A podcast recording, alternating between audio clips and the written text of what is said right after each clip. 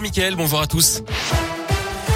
À l'allègement des restrictions sanitaires en vue. Le Premier ministre l'a annoncé hier depuis Matignon. Alors encore un peu de patience. Hein. Ce sera dans deux semaines après l'entrée en vigueur du pass vaccinal si le Conseil constitutionnel donne son feu vert aujourd'hui.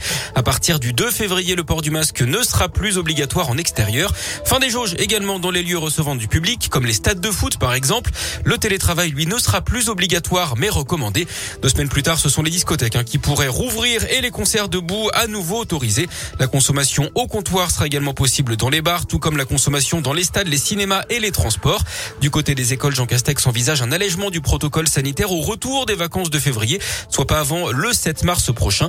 Notez aussi que les adolescents entre 12 et 17 ans pourront avoir un rappel de leur vaccination sans obligation à partir de lundi.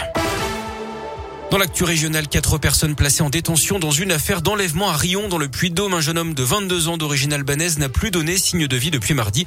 On ne sait pas à l'heure actuelle s'il s'agit vraiment d'un enlèvement ou d'une disparition inquiétante. D'après la montagne et d'après le parquet de Clermont, des témoins auraient assisté à un accrochage entre deux véhicules. L'un des conducteurs aurait alors été embarqué dans l'autre voiture avec plusieurs personnes à bord. Les quatre personnes mises en examen sont également des ressortissants albanais en situation irrégulière. D'après le procureur, il pourrait s'agir d'un rapt sur fond de trafic de stupéfiants. Les recherches se poursuivent.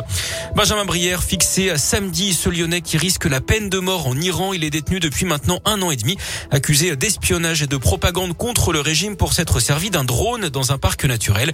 Lui affirme qu'il prenait des photos pour son compte Instagram.